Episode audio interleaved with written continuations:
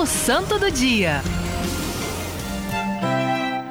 E no dia de hoje, nós vamos falar, vamos também conhecer um pouquinho mais da história de uma santa, uma mulher chamada Genoveva. Ela nasceu em Paris, né, no ano de 422, dentro de uma família muito simples. Desde muito cedo, ela é, tinha ali no coração dela o desejo de viver e fazer a vontade de Deus. Quando ela tinha apenas oito aninhos, gente, um bispo chamado Dom Germano estava indo à França, né? é, estava indo da França para a Inglaterra e passou na cidade dela numa celebração e deu uma benção ao povo e conforme uma palavra de ciência, uma inspiração de Deus, ele viu aquela menina e falou para ela, chamou a menininha e falou assim: Deus tem algo para você.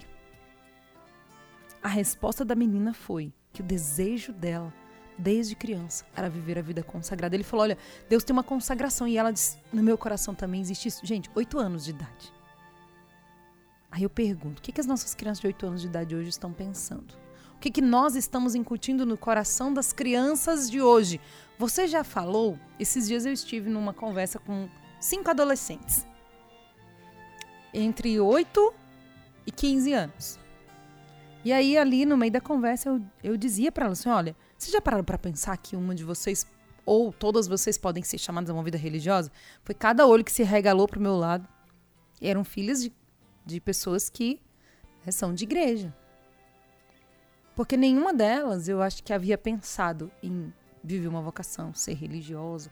Não. Mas ser dentista, ser não sei o que. Você precisa também oferecer essa opção para seu filho. A filha do Wesley está indo para o convento, né, Wesley? Quantos anos ela tem? 16 anos. Mas Wesley ofereceu opção para ela. Nossa, Wesley, o que, que você fez? Primeiro que ele está tentando se converter. Depois ele foi vendo e foi entendendo que aqui, gente, é passageiro, nós precisamos oferecer para os nossos filhos o que é eterno. Pense nisso neste ano, nas suas férias. Você precisa ter boas conversas com seus filhos, com seus sobrinhos, com os pais dos seus filhos. E ela, essa menina, tinha esse desejo de ser totalmente de Deus e não demorou muito. Ela fez os votos de viver a vida a virgindade consagrada. Com o falecimento dos pais dela, ela foi então morar em Paris, na casa de uma madrinha.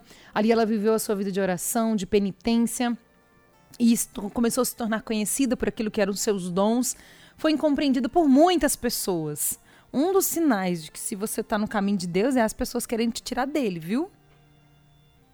Quando começarem a falar muito assim, ah, porque não sei quem, é porque você está rezando demais. Quando alguém fala para você que está rezando demais, você fala assim, olha, não estou rezando tanto que eu deveria. Fala que nem Jesus falou para Pedro, sai, Satanás.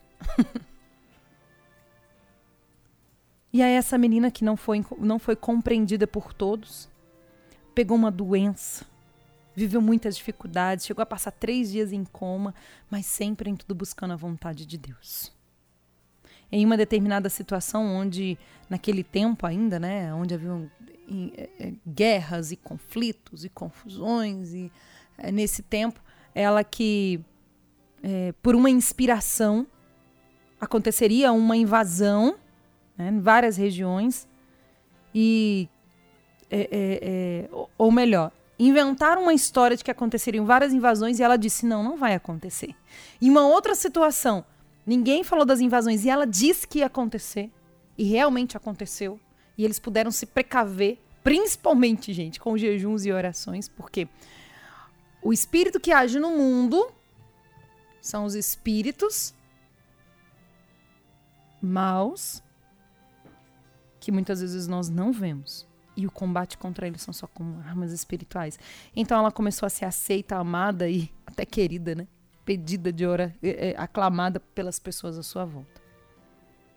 Mas nada disso a encantou, a não ser a vontade de Deus e o desejo de ajudar os pobres mais pobres. Morreu com quase 90 anos. Morreu aos 90 anos.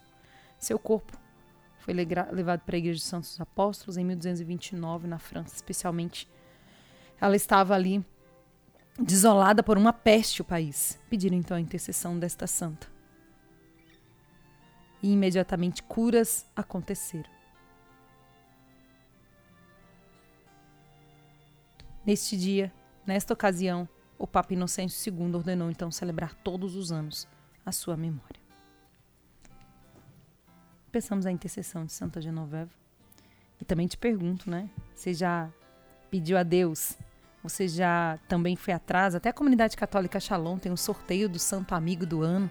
Se você quiser, nós podemos passar para você o link. Já tem algum amigo santo que vai caminhar com você esse ano? Você tem, Wesley, já? Tem quem é? São Padre Pio. Ê, prepara. e você, Tatá, tem um santo que vai te acompanhar já esse ano? São José, que vai acompanhar, acompanhar a Tatá. Sabe quem vai acompanhar, vai me acompanhar neste ano? Santa Giana Beretta Mola.